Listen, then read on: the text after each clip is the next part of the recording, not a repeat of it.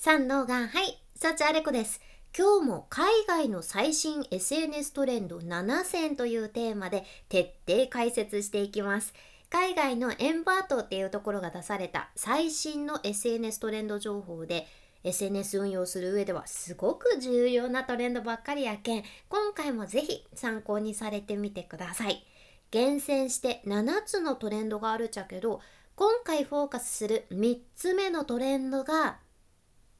クオリティめちゃくちゃ大事っていう これなんです。うん、何でも質がいいことに越したことはないと思っちゃうけどこれはね今だからこそクオリティだよねっていうそんな理由があって海外でも今は効率よくバズらせるとか短期的に短時間で適当にうまいこと伸ばすとかそういったものではなくってねちゃんと時間をかけて常に自分のアカウントには何が効果的なのかというのを一つ一つ探っていく見つけていくことがすごく重要だと言われています。これはもう前から言われてることではあるんだけどでもねここがさらに重要になった一つの理由として AI これが挙げられるんよね。AI ツールが爆発的に広まったからなんですよ。AI のツールマジで増えましたよね。前からあったのはあったけど一般の人も簡単に使えるようなすごく便利な AI ツールがもうここ何年でボワーボカボカボカーって量が出てきてだから SNS の投稿もさこの AI ツールを使ってめっちゃ簡単にしかも超時短で作れるようになったわけですよ。だって SNS 投稿の細かい内容まで AI に作ってもらえる時代やけんさそりゃ AI を使う人はねしっかり使ってめっちゃ SNS も投稿するしめっちゃコンテンツも作るっていう流れなんです。でもここで重要なポイントがね投稿の量が多ければ多いほどいいとは限らないっていうことじゃん。これはいろんな視点で言えることなんやけど AI で作った投稿の文章っていうのは AI が作ったものなんやけどある意味誰にでも作れる文章っていうことになるわけですよ。AI を使える人が誰でも作れる文章。でその文章がどれぐらいの人の心に響くものなのかっていうのもそうやし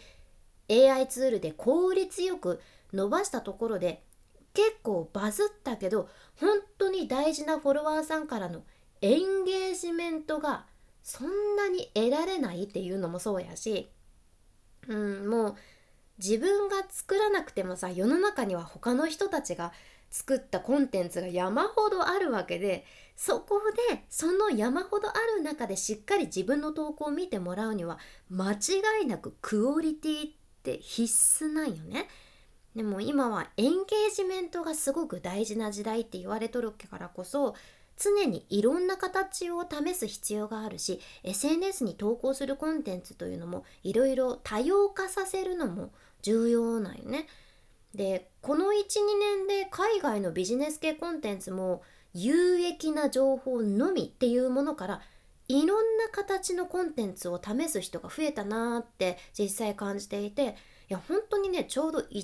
半ぐらい前とかかな。全然もう普段そんなプライベート情報なんか出す人じゃなかった。ビジネス系の人たちが Vlog を いきなり出すようになったり奥さんとの仲睦まじい様子を投稿するようになったりしてそれで今はもうだいぶそういうビジネス系が増えた形なんよね。だから全てが完璧で超有益なコンテンツだけが質のいいものっていう意味ではないんですよ。ここは間違えちゃいけないところで完璧だ超有益だから質のいいっていうわけではなく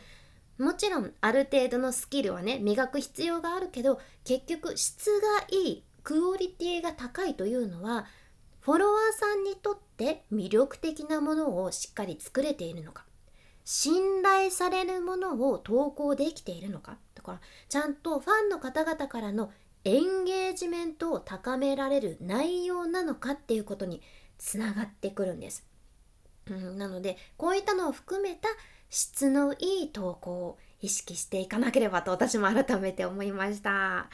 でこの流れでね4つ目のトレンドも今回ご紹介するっちゃけど4つ目が AI が主流っていうことですね。もうこれはね抗えないトレンドです。AI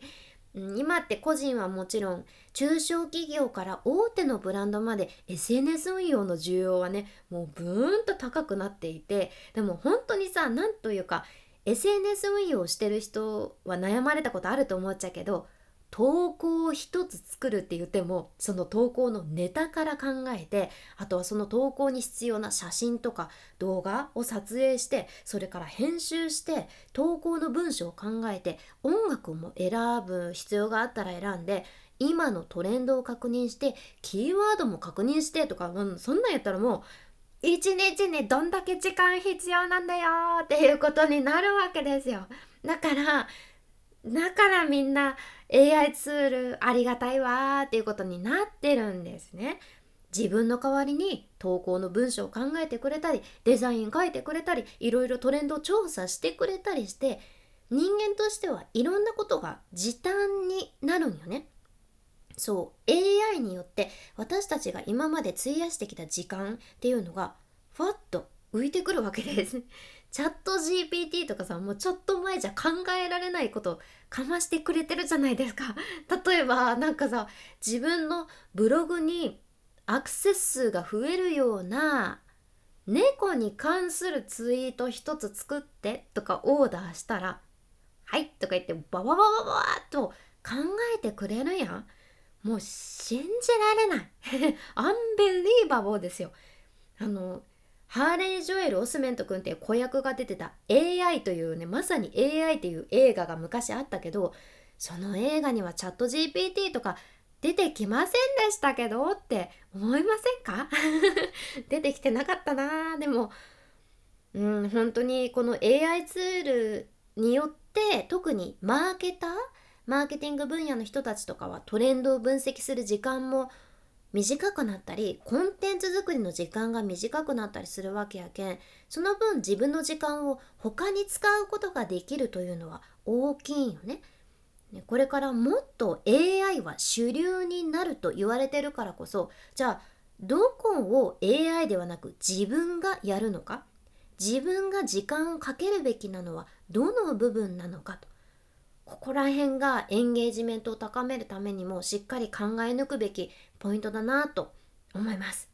ってことで今回は2つご紹介しましたが続きはまた明日シェアさせていただくのでお楽しみにどうぞ